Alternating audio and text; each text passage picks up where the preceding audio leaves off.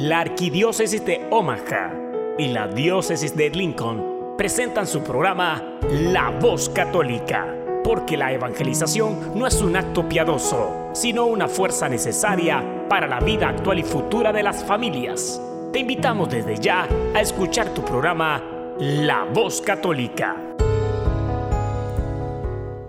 En el nombre del Padre, y del Hijo, y del Espíritu Santo. Amén.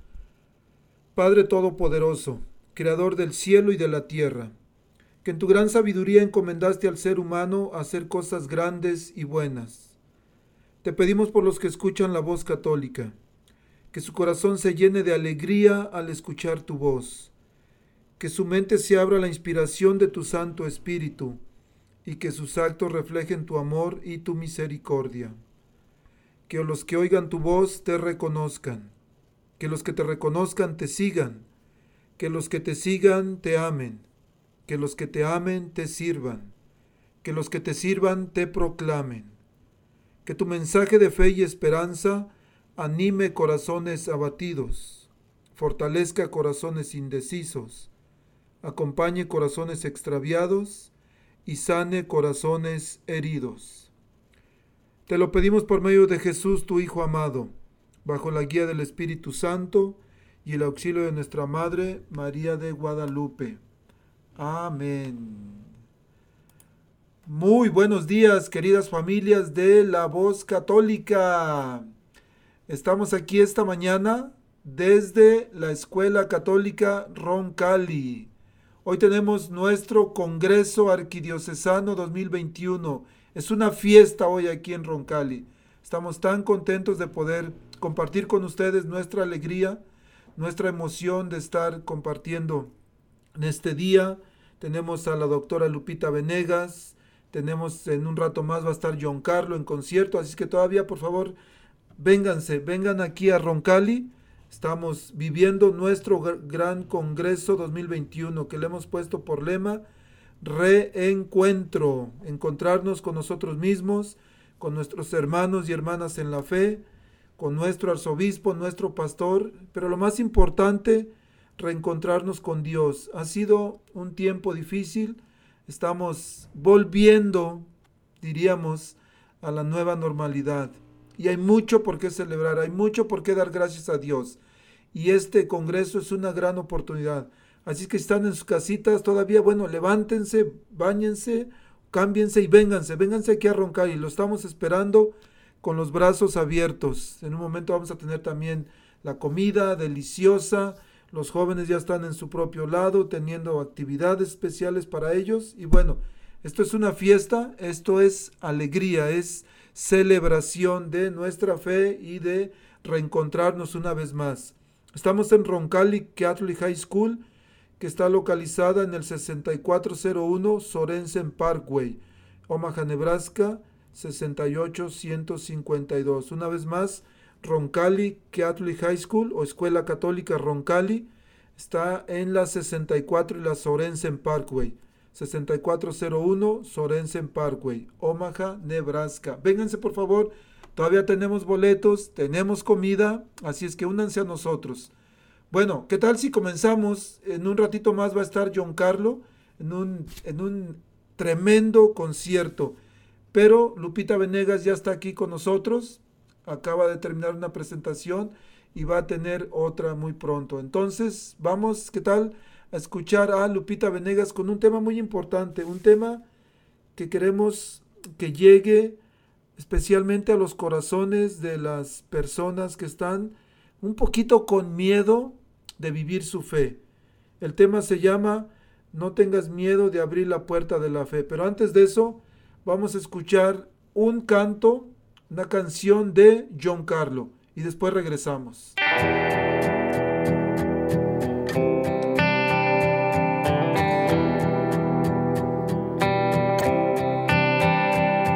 Sientes que no puedes seguir, que han dañado tu vida, que eras vela encendida y alguien sin importarle sopló. Sientes que no puedes seguir, que han pasado los años y fue tanto el engaño, piensas que no podrás olvidarlo.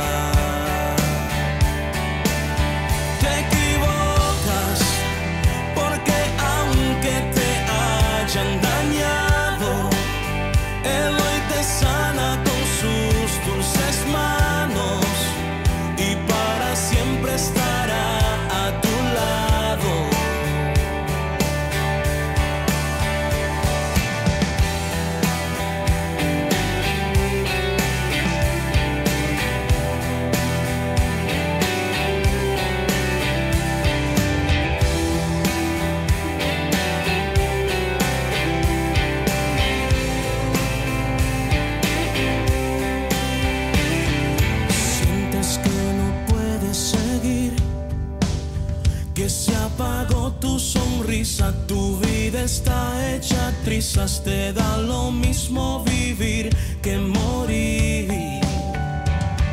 Sientes que no puedes seguir, que han pasado los años y fue tanto el engaño, piensas que no podrás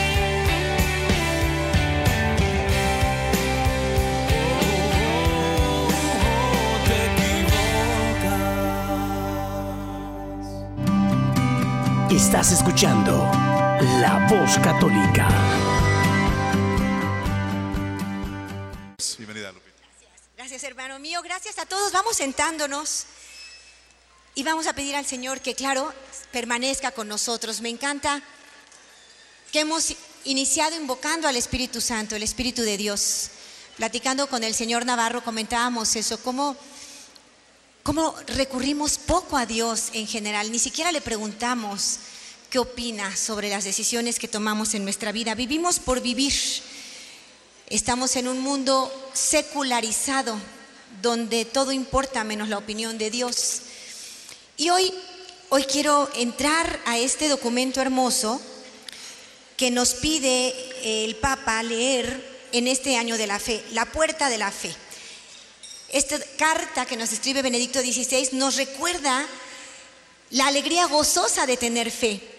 Y nos pide que los cristianos, los católicos, salgamos al mundo al decir, esta es una opción, este es un camino y estamos felices de vivir en este camino. Hay que ser más testigos y menos rollos, ¿no? Más testimonio de vida que solamente teorías, que solamente enseñanzas académicas. Hoy el Papa nos pide vivir nuestra fe. Y vamos a entrar con una lectura que yo quiero compartir contigo esta mañana. ¿Lees la palabra de Dios? Muchos de nosotros no lo hacemos. Nos decimos que tenemos fe, pero no leemos la palabra de Dios. Y si no la leemos, pues no nos enteramos qué es lo que Él quiere. Hoy tiene un mensaje para ti muy especial y voy a hacer una lectura de Marcos, Marcos 9, versículos 20 al 29. Dice así la palabra. Entonces llevaron al muchacho ante Jesús. Pero cuando el espíritu vio a Jesús, hizo que le diera un ataque al muchacho, el cual cayó al suelo revolcándose y echando espuma por la boca. Jesús le preguntó al padre, ¿desde cuándo le sucede esto? El padre contestó, desde que era niño. Y muchas veces ese espíritu lo ha arrojado al fuego y al agua para matarlo. Así que, si puedes hacer algo, ten compasión de nosotros y ayúdanos. Jesús le dijo, ¿cómo que si puedes? Todo es posible para el que cree. Entonces el padre del muchacho gritó, yo creo, Señor, pero aumenta mi fe. Al ver Jesús que se estaba reuniendo mucha gente, reprendió al espíritu impuro diciendo, Espíritu mudo y sordo, yo te ordeno que salgas de este muchacho y que no vuelvas a entrar en él. El espíritu gritó e hizo que le diera otro ataque al muchacho. Luego salió de él dejándolo como muerto, de modo que muchos decían que en efecto estaba muerto. Pero Jesús, tomándolo de la mano, lo levantó y el muchacho se puso de pie. Luego Jesús entró en una casa y sus discípulos le preguntaron a solas, ¿por qué nosotros no pudimos expulsar ese espíritu? Jesús contestó, a esta clase de demonios solamente se la puede expulsar por medio de la oración. Esta es palabra del Señor. Esta lectura nos deja muchas enseñanzas. El versículo 24 me encanta. Yo creo, Señor, pero aumenta mi fe. Le dice este padre de familia. En el contexto sabemos que es un padre preocupado, desesperado, porque hay un espíritu mudo y sordo en su hijo que le hace mucho daño desde hace muchos años, ¿se acuerdan? Y él llega a decirle a los discípulos, saquen este espíritu de mi hijo. Los discípulos no pudieron hacerlo. Llega entonces con Jesús y le dice, tus discípulos no pudieron sacarlo, si tú puedes, haz algo. Y Jesús cariñosamente reclama, tal vez como te reclame esta mañana, ¿cómo que si puedes? Todo es posible para el que cree. Fíjense cómo ponen el acento en esta lectura en la fe. Este es un prodigio más de Jesús que parece centrarse más que en la curación como tal, en el problema de la fe del padre del niño y de la gente que les rodea y de sus discípulos que no han podido exorcizar a este enfermo. A Jesús le urge nuestra fe. Necesita que creamos en Él.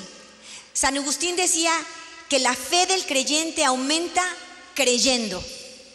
Acuérdense de esta frase, no hay que esperar un milagro para tener fe, hay que tener fe para ver lo que son los milagros. Y yo sé que muchas de ustedes, porque se acercan conmigo, me dicen, Lupita, es que he orado, le he pedido a todos los santos, he insistido de mil formas, que sane este hijo, que logre aquella, aquel cambio en esta persona, que quite aquel vicio, pero Dios no me oye. Tenemos mucho esa sensación. Sin embargo, Dios, que no puede mentir, ha hecho promesas muy serias. Recientemente en alguna lectura del domingo leíamos cómo Dios dice, miren, insistan, insistan, si ustedes van a las 3 de la mañana con un amigo y le piden que por favor les dé pan o les dé algo para sus visitas, el amigo les va a decir, son las 3, vete, esto es de madrugada, eres imprudente. Pero si esta persona insiste, insiste, el amigo tal vez no por hacer el favor, pero sí por quitárselo de encima, le va a dar lo que pide. Fíjate cómo Jesús nos habla de insistir en la oración. Y es el mismo Jesús que dice, pide y se te dará. Toca y se te abrirá. Busca y encontrarás. Esto es palabra de Dios. Nos hace falta conocer su palabra y creer en ella. Vivimos con exceso de preocupaciones, tantas que podríamos dejárselas al Señor. Y al Señor le gustas tú, piensa en ti, te salvó a ti, está pendiente de ti, se nos olvida. Mira la palabra de Dios. Aquel pastor tenía 100 ovejas. ¿Cuántas se le perdieron? Una. Aquella mujer tenía 10 dracmas. ¿Cuántas se le perdieron? Una. El Padre misericordioso tiene dos hijos. ¿Cuántos se le perdieron? Uno. A Dios le gusta el uno.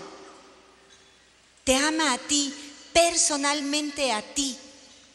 Muchos estamos pensando que es como un amor general, no tenemos una relación personal con Cristo. Y este documento nos invita a tener esta relación personal. Empieza a conocerle, a verle como lo que es. Es Padre, Hijo y Espíritu Santo, tenemos la revelación que Él mismo hace. Nuestro Dios es Trinidad. Padre Creador, Hijo Redentor, Espíritu Santo Santificador, no lo invocamos cada día. Qué diferente sería la vida del cristiano si cada mañana dijera, Santísima Trinidad, te amo. Padre Creador, recréame esta mañana, hazme un hombre nuevo, una mujer nueva para amar. Hijo Redentor, sálvame, ayúdame a elegir en todos los momentos del día tu verdad, tu bien, tu camino. Espíritu Santo santificador, santifícame. Lléname de tu espíritu. Mira cuántas cosas no puedo yo solo. No puedo perdonar. No puedo siquiera decir te quiero a mi esposo, a mis hijos, porque estoy resentida, estoy dolida. Necesito de ti que seas tú quien actúe a través de mi corazón. Yo te quiero invitar esta mañana a que no tengas miedo de abrir las puertas a la fe. El mundo moderno está lleno de seguridades mundanas, de seguridades horizontales. Todo lo ciframos en tener dinero, en tener salud, en tener otros privilegios tal vez. Y creemos que nosotros nos bastamos a nosotros mismos. Me viene mucho la imagen de aquel que se ahoga y que cree que jalándose él mismo se va a salvar. No es posible. Necesitamos de Dios. Dios quiere que nos abandonemos a Él. A veces el dolor viene para eso, para que por fin lo mires, para que por fin lo busques. Mi papá me decía mucho, es que Dios te habla de mil formas, pero si no lo oyes, pues llega el momento en que te zarandea, para que ya voltees a verlo. Ahí está, está contigo. Y tiene tanta razón. ¿Cuántos de nosotros nos acercamos a Él solo cuando ya nos sentimos vacíos, abatidos, desconcertados? Hemos buscado la felicidad por muchos caminos y hemos ignorado la presencia de Dios en nuestras vidas. Él está ahí. Él está ahí, pero no lo vemos. Algunos me han preguntado con mucho dolor, yo no creo que Dios haya estado en mi vida. Mira cuando cuando me abusaron, ¿dónde estaba él? Cuando me abandonaron, ¿dónde estaba él? O hay hombres que, no sé, dejados llevar de una pasión, han sido quienes han abusado. Y tal vez aquí hay alguno de ustedes, así lo ha hecho. Dicen que los víctimas se convierten después en victimarios. Tal vez tú fuiste quien abandonó, quien abandonó o quien abusó. Tal vez tú fuiste quien falló, quien traicionó, quien mintió. Tal vez tú eres quien no, quien no quiere cambiar. Estás segura o seguro de que todos los demás están mal menos tú.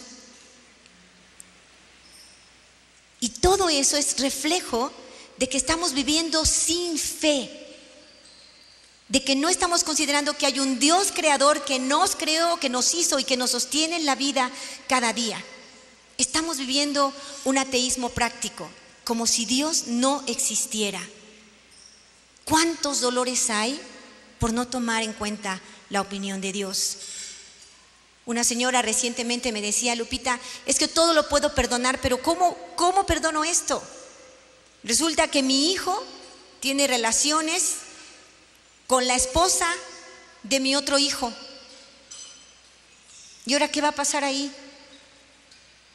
Un hijo que va a ser sobrino e hijo a la vez, que ya es un desorden. ¿Cómo voy a perdonar eso? O situaciones mucho más fuertes. ¿Cuántas veces es difícil perdonar? Tú dices, bueno, tuve una infidelidad, mi esposo me falló, pero, pero no con mi mejor amiga. Pero no por segunda vez, por tercera vez. ¿Y cuántos decimos, no está Dios ahí? En estos momentos de dolor yo no veo a Dios. A veces nos estamos viendo tanto a nosotros mismos que nos perdemos de la posibilidad de ver a Dios. Dicen que cuando Dios nos quiere salvar de un peligro, es como un padre que a lo mejor va caminando por la calle con su pequeñito y al ver que viene un coche con peligro de atropellarlo, este padre jala a su niño tan fuertemente que le rompe el bracito.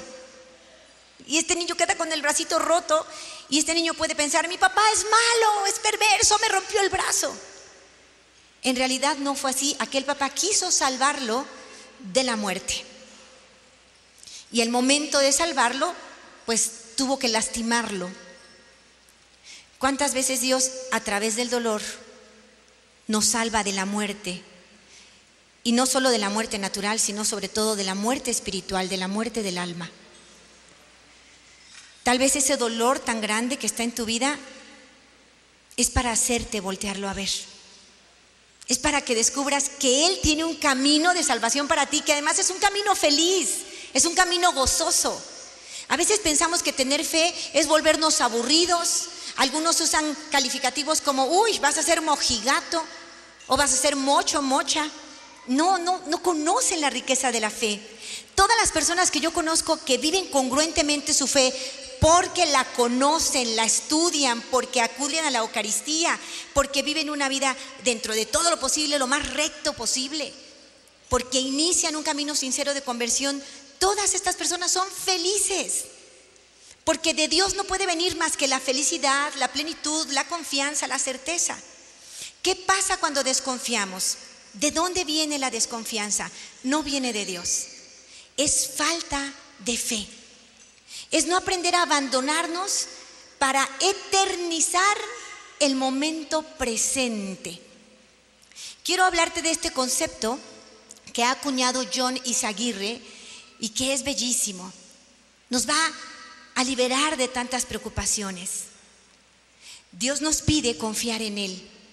Él dice, yo me encargo de las aves, de las plantas, yo me encargo de todo. ¿Cómo no me voy a encargar de ti, que eres mi criatura favorita?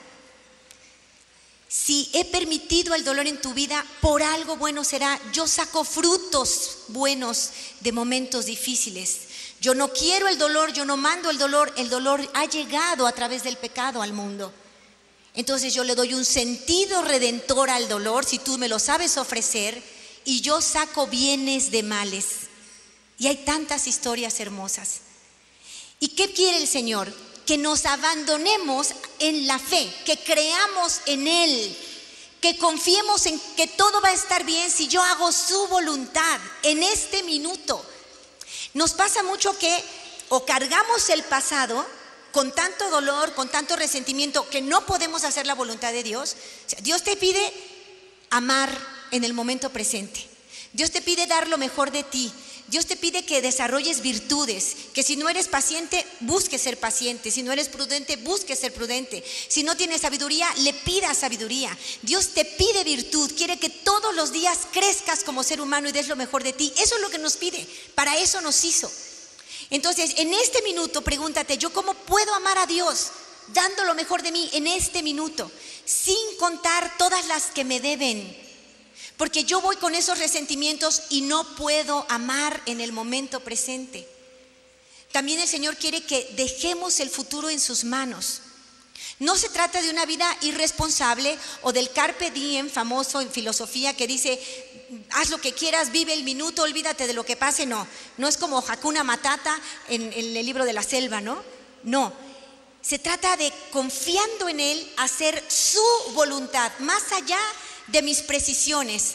A veces me dicen las señoras, es que si yo le digo a mi marido algo bueno, se va a volar y, se va a creer mucho. Ya no pienses en las consecuencias. Di lo que tienes que decir. Ama porque estás hecha para amar en el minuto presente. Y eternizarlo significa, Señor, te ofrezco este minuto, me venzo a mí misma. No voy a hacer lo que quiero, sino lo que me conviene de cara a la eternidad. Tal vez yo no quiero atender ya a mi papá enfermo porque mira nada más, siempre se está quejando, siempre me dice cosas negativas. Resulta que los que cuidan a un enfermo son los más criticados por el enfermo. Los que ni lo cuidan ni ven por él no se preocupan, pero el que lo cuida, el que ve por él, el que está allá al pendiente, es el más criticado. A veces sucede así. La persona cansada puede decir, ya no me encargo de ti, papá, ya me cansé, siempre te quejas, o de ti, mamá, ¿no? Pero si esa persona, en lugar de hacer eso que quiere, elige en el minuto presente amar porque es la voluntad de Dios, amar en el minuto presente, Señor mío, voy a estar aquí con amor, no voy a reprender, no voy a humillar, no me voy a quejar, te quiero agradecer. En este minuto, Señor, yo te agradezco. Esto es eternizar el momento presente y esto es abrir las puertas a la fe Señor, yo sé que si yo amo, que si yo te amo en mis hermanos, en los que más me cuesta amar, tú te encargas de todas las cosas. Y yo quiero confiar en ti. Los grandes santos entregados a la oración es cuando más fácil podrían, podrían construir sus obras e ir adelante. Madre Teresa le decían, Madre, no tenemos tiempo de orar, hay muchos enfermos. Y Madre decía, hay que orar para que no te canses. Dale lugar a Dios, primero a Dios, honor y gloria a Dios. Bendícelo, agradecele, ora sinceramente. Y vea la oración no de una forma desesperada, como dándole órdenes a Dios. Todo lo contrario. Voy a ir contigo, Señor, con paz en mi corazón. Ya no te voy a pedir que cambie mi esposo, que mi hijo se mejore. Déjame confiar en ti. Tú los amas más que yo. Te voy a preguntar, ¿qué quieres que yo haga? ¿Qué quieres que yo haga? Y cada minuto de tu día lo puedes vivir heroicamente. Cada vez que te vences para hacer la voluntad de Dios, no la tuya, la de Dios, si lo haces bien ofrecido, Dios bendice. Si estás postrado en cama, por ejemplo, tan enfermo hace siete meses, hace siete años, yo conozco personas heroicas que saben ofrecer su sufrimiento, que se unen a la cruz de Cristo, que saben lo que vale su sacrificio, que saben que las almas se salvan cuando eres corredentor con Cristo. Señor, sufro, me duele, pero me uno a ti en este dolor. Gabriela Mistral le decía al Señor, venía a pedirte cosas, pero ya que te veo en la cruz, así, sufriendo por mí, entregando cada gota de sangre, entregando cada segundo de tu respiración. Señor, pedirte, pedirte nada. Todo lo has dado por mí. A veces tenemos un poco de soberbia y le exigimos a Dios cosas. ¿Por qué me quitaste mi hijo? ¿Por qué me quitaste mi madre? ¿Por qué me quitaste mi casa? ¿Sabes que todo es don? Todo es don. Más bien agradece por el tiempo que tuviste ese hijo, esa casa, ese amor. No sabemos agradecer al Señor porque todo es gracia. Un sacerdote amigo me decía, que fue a ver a un enfermo al que estaban a punto de quitarle una pierna, lo iban a amputar en 20 minutos más después de su visita. Y entonces le dijo, ¿cómo te sientes? Le dio los santos óleos, le ayudó espiritualmente. Este hombre iba a perder su pierna. Y cuando sale el sacerdote de visitarle, se queda meditando, Dios mío, ¿qué he hecho yo para que no sea a mí a quien le quites la pierna? Porque yo siento que tengo derecho de tener mis dos piernas.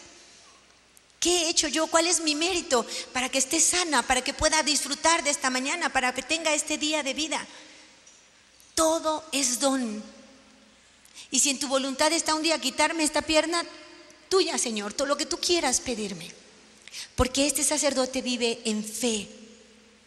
Y es capaz de decir en fe, Señor, por todo lo vivido, gracias y desgracias, te quiero bendecir, te quiero agradecer. Por todo lo vivido, gracias. Por todo o a todo lo que ha de venir, sí. Estas son las frases que salen de la, una boca de un hombre y de una mujer que tienen fe. Señor, quiero entender el mundo con mis criterios, pero son cortos. Te necesito a ti para entender que esto es más allá, que esto es ganar el cielo. Quiero a partir de hoy ofrecerte el minuto presente, amar en el minuto presente sin cargar pasado, sin pensar en el futuro. Te voy a poner un ejemplo cotidiano, muy sencillo.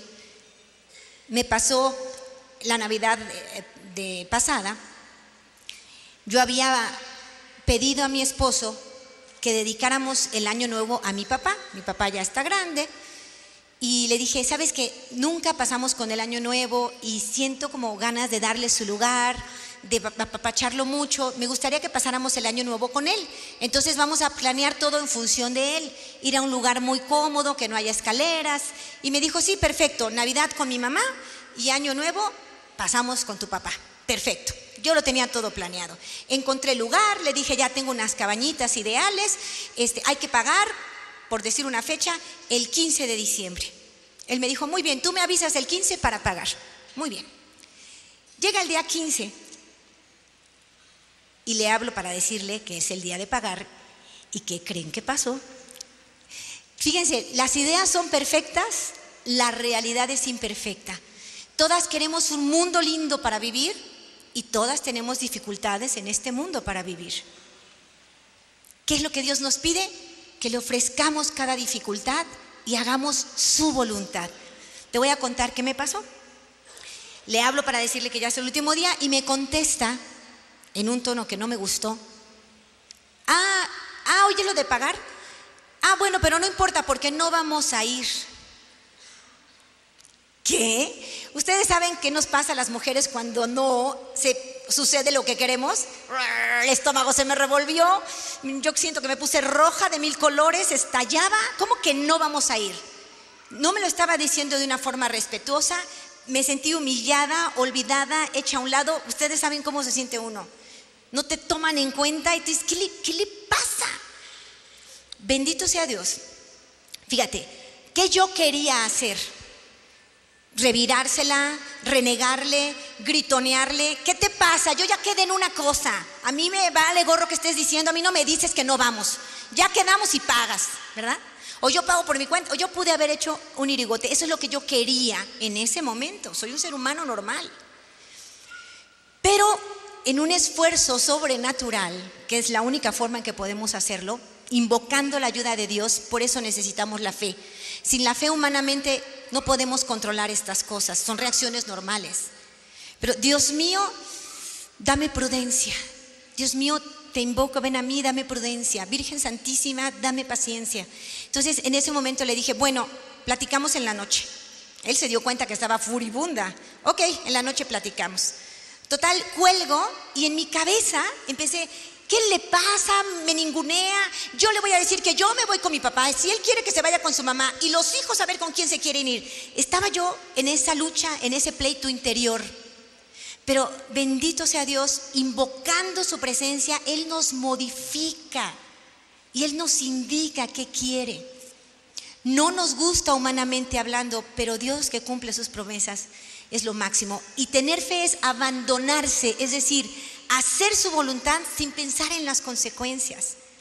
Yo decía, si yo cedo, se va a agarrar, le, le doy la mano y se agarra el pie, y entonces nunca voy a atender a mi papá, y mi pobre papá se va a sentir triste, y cómo le voy a decir ahora que no. Bueno, el mundo se me venía abajo, me parecía injusto y todo lo malo que quieran. Afortunadamente el Señor en el camino se me presentó porque había una capilla con el Santísimo expuesto. Y la fe que nos ayuda es el Espíritu Santo quien nos da la moción, me, me invitó a pasar. Me detuve en el camino y bajé para orar ante el Santísimo. Y le dije, Dios mío, ¿qué debo hacer? A mí me parece que esto es prepotencia, machismo. Es como que no vamos a ir y ya cuando lo habíamos platicado, dialogado. Me sentí muy mal. Pero hablando con el Señor, Dios es maravilloso porque nos inspira el agradecimiento. Yo llegaba con quejas y sentía como me decía, tienes mucho que agradecer, primero agradece, primero agradece. Y entonces empecé a decir, Señor, te doy gracias porque tengo a mis papás conmigo tan cerca. Yo puedo ver a mi papá todos los días y te doy gracias por el esposo que tengo que me ha ayudado a mantenerlo así de cerca, estamos pendientes de sus medicinas, estamos pendientes de él. Y sabes, es verdad que mi esposo no ve a su mamá todos los días, su mamá vive en otra ciudad, yo tengo a mis papás conmigo. Y me duele mucho si no voy este año con, con mi papá, este año nuevo, porque era un plan que yo tenía, Señor, pero ayúdame a saber qué debo hacer.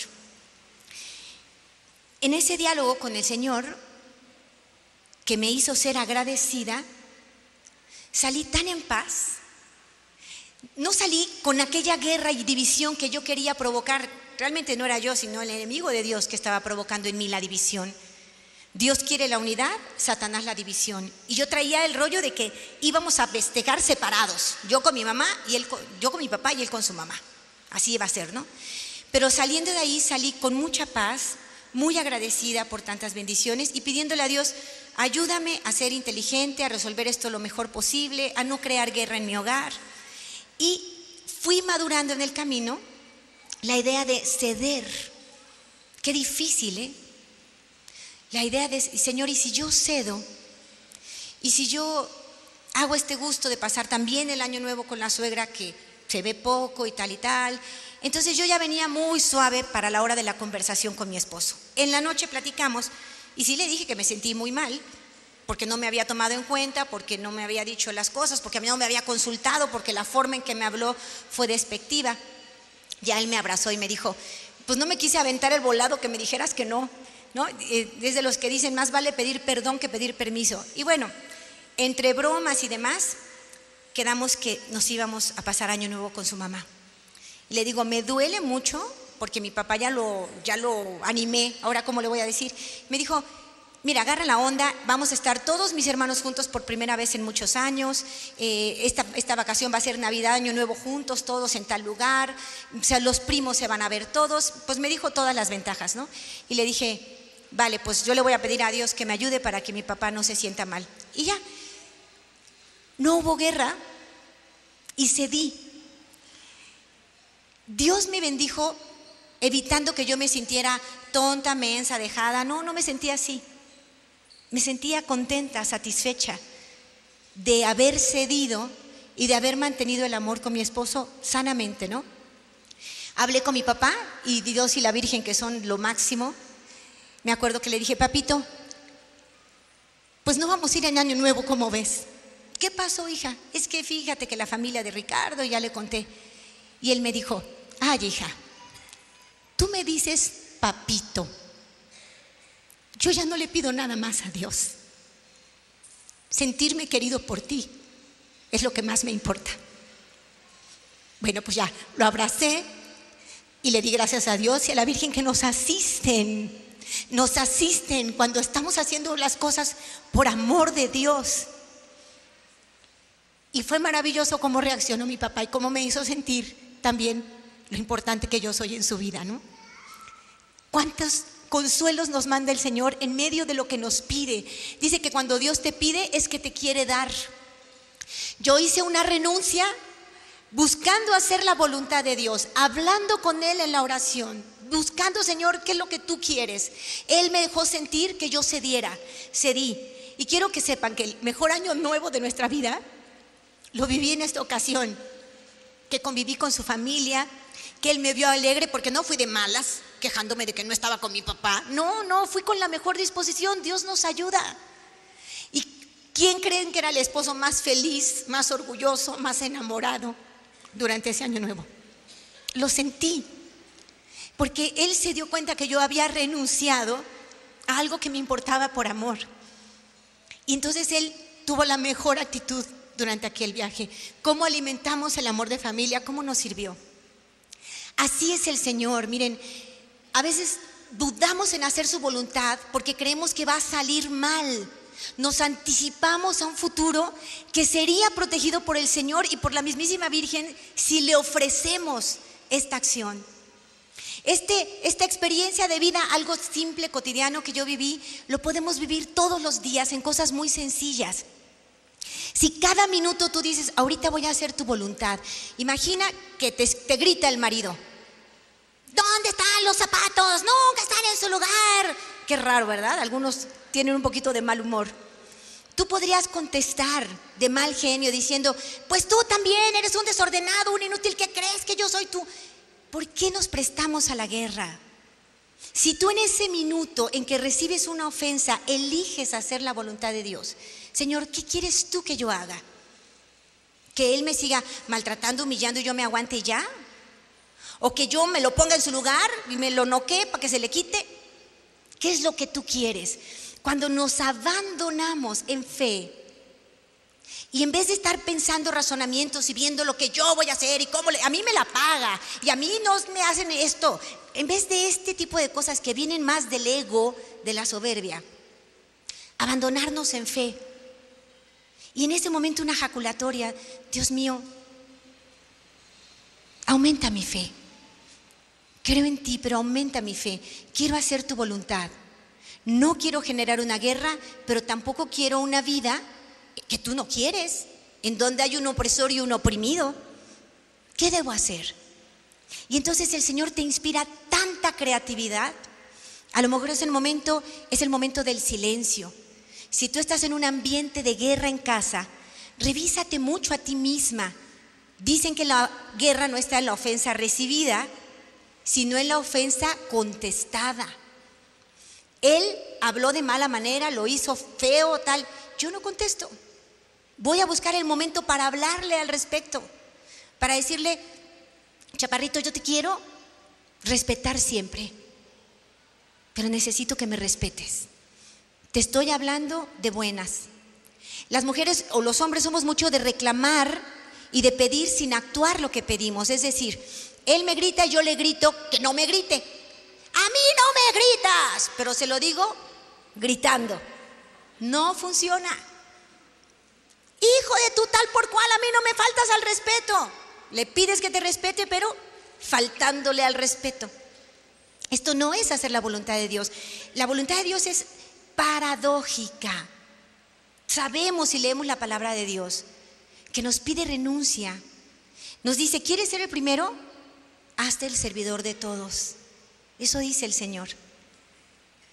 Si alguien te maldice, ¿qué dice Jesucristo? Bendícelo. ¿Cuántas veces nuestras relaciones en casa van mal porque no obedecemos este mandato divino? ¿Qué tal que la próxima vez que él te ofende o tu hijo llega ante ti y te dice, ay mamá, pues ¿qué no sabes? Oye, piensa tantito, ¿no? Es que hay gente que no tiene cabeza. Se burlan los hijos de nosotros. Y a veces nosotras histéricamente les respondemos, a mí no me haces esto y tal. Pero si nuestra conducta no es congruente con lo que pedimos, no estamos educando, no estamos llegando al corazón de nuestros hijos. Qué diferente sería guardar silencio en ese momento. Elijo hacer tu voluntad, Señor.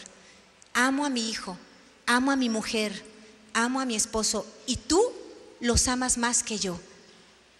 Te pido por favor que entres a sus corazones entra al corazón de mi hijo. Una calculatoria, una oración. No haces la guerra, generas un ambiente espiritual, invocas la presencia de Dios. y haz la prueba. Tú no estás respondiendo con tus medios, estás recurriendo a los medios sobrenaturales. Y lo que sucede es que el ambiente en casa cambia. Hace poquito hablaba con una amiga, Margarita, a lo mejor nos está viendo porque ella desde Indiana ve María Visión. La saludo con mucho cariño. Y Margarita me decía, es que no puedo, es que hace años que no le digo te quiero a mi esposo, no puedo. Es que hace años que no me llevo con mi hija. Está de fiestas y está en parrandas y hace años que no me llevo con ella. Es que no puedo. Esta idea de no puedo viene del enemigo de Dios. Todo lo puedo en Cristo. Todo lo puedo. Necesitamos fe. Dice Jesús, ¿cómo que si puedes? Todo es posible para el que cree todo. Tú puedes decirle a tu esposo, te quiero. ¿Tienes voz? Sí. Pues entonces puedes. Es que no me nace. No es que te nazca. Todos estamos esperando que nos nazca. Cuidado con eso. Este tiempo, que el tiempo que estamos viviendo, ya los, los sociólogos dicen que es hipermodernismo. Y este hipermodernismo se caracteriza porque lo que está hasta arriba de nuestras decisiones son los sentimientos los impulsos. Entonces hacemos lo que sentimos y nos hemos olvidado de cultivar una facultad que nos humaniza y nos diviniza, una facultad propia de solo nosotros los seres humanos, la voluntad. Voluntad es procurar el bien objetivo para mí, para los que amo. Voluntad de hacer lo que Dios quiere, no lo que yo quiero. La fuerza de voluntad existe, la hemos enterrado, la hemos apachurrado, no la estamos practicando. No estamos educando a nuestros hijos para que tengan fuerza de voluntad. Lo que quiere se lo damos de inmediato. He visto mamás que se bajan en cualquier esquina a comprar agua porque el niño tiene sed. No le dicen, vamos a esperar a llegar a casa. Ah, no, es que tiene sed ahorita, ¿no? Un señor le decía a Dios, Señor mío, te pido paciencia, pero la quiero ahora, dámela ya, ¿no? El Señor te va a dar paciencia, pero te va a enviar talleres de paciencia. Te va a mandar hijos que te saquen de quicio, marido incontrolable, para que tú te entrenes en la paciencia. Si no, ¿cómo la entrenas? Tú pídele la virtud, Dios te la concede, pero a lo mejor, pues te la va a conceder en la práctica. Te va a hacer que ensayes y ensayes eso que le estás pidiendo, ¿no? Entonces, abandonarse en Dios es creerle a Él por sobre mis criterios. Creerle a Él. Dios dice, nos da un código ético perfecto que son estos diez mandamientos. No mentirás, no robarás. Dios nos dice claves. En la sexualidad la ordena muy bien.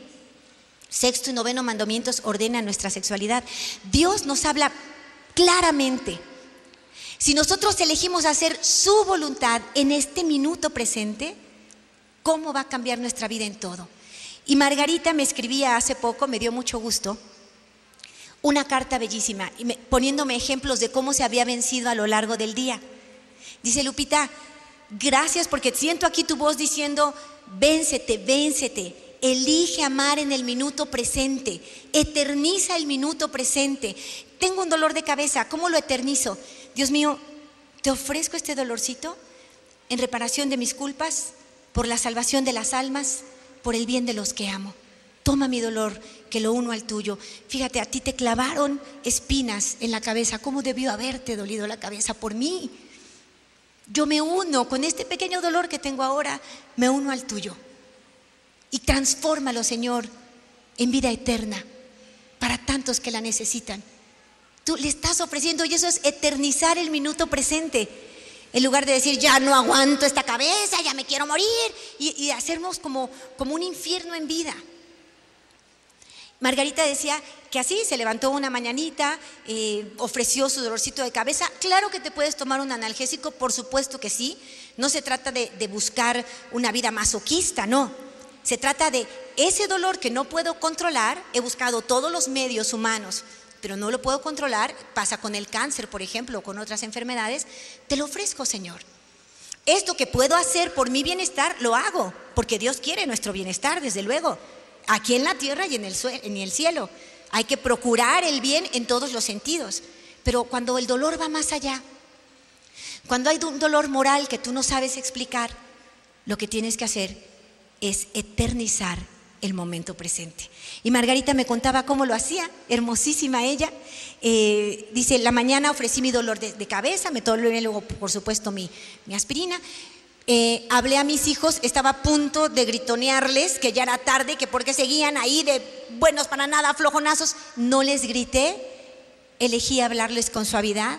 Chaparrito, se nos hace tarde, acuérdense que vamos a irnos ya temprano, mañana nos levantamos 10 minutos antes. Y dice ella, logré, logré vencerme. Y dice, por primera vez, dice, por escrito, porque Lupita todavía no lo puedo hacer en vivo, pero por escrito le mandé un recado a mi esposo. Amor, dice, hace años no le decía amor. Hoy llego a comer a tal hora, nos vemos en casa. Te quiero. Oh, y me dice, lo pude hacer, lo pude hacer, lo escribí. Y luego le puse send con mucho miedo, pero send, dice, estaba el otro sorprendido. Me contestó, yo también te quiero. Dice, no, no, no, eso no lo vivíamos desde hace años. Empezó a eternizar cada momento. Y esto es creerle a Dios. En este documento nos dice el Señor, nos hace varias, invitaciones que yo simplemente las subrayo. Primero, que como católicos vivamos nuestra fe al 100%, experimentemos este abandono y nos demos cuenta que Dios cumple sus promesas y lo digamos a los demás. Anunciar a Cristo es lo primero que nos pide, nos cuenta el documento acerca de Lidia, Pablo predicaba en Filipos y esta mujer hermosa escucha la predicación y se dedica de inmediato a evangelizar. Hagamos lo mismo. Lo que sepamos de Dios, de su palabra, proyectémoslo, contémoslo con alegría. Nos pide el documento que recurramos a la Eucaristía, fuente de bendiciones. Todos los que podamos comulgar sacramentalmente, hagámoslo. Los que no puedan hacerlo sacramentalmente, háganlo espiritualmente e inicien un camino de conversión sincera que estudiemos el catecismo durante este año de la fe. Tenemos el catecismo de la Iglesia Católica, es un tesoro, debemos estudiarlo. Que tengamos vida sacramental, más tiempo para confesarnos, busca a un sacerdote y confiésate con frecuencia. Que tengamos también una vida moral. Si algo que estoy haciendo no agrada a Dios, si algo que estoy haciendo reconozco que es un pecado, se lo entrego al Señor en confesión y le pido que me ayude a servirle en santidad. ¿Cuántos hombres y mujeres conozco que lo han hecho? Practicaba yo con Armando, que no sé si está por aquí, que me decía, Lupita, yo por años dejé de hablar a mis hermanos. Tuve un problema con mis negocios, tuve que salir de la ciudad corriendo, se los encargué a ellos y cuando regresé yo calculé que ellos me habían robado, que ellos me habían robado y yo les dejé de hablar. Pero luego meditando, acercándome a Dios, me di cuenta que yo estaba interpretando mal las cosas.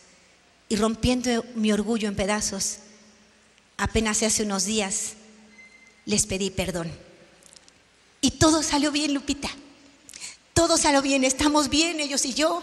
Yo sé que empezamos una vida nueva y pude hacerlo porque después de tantos años por fin me confesé y por fin acepté la presencia de Dios en mi corazón.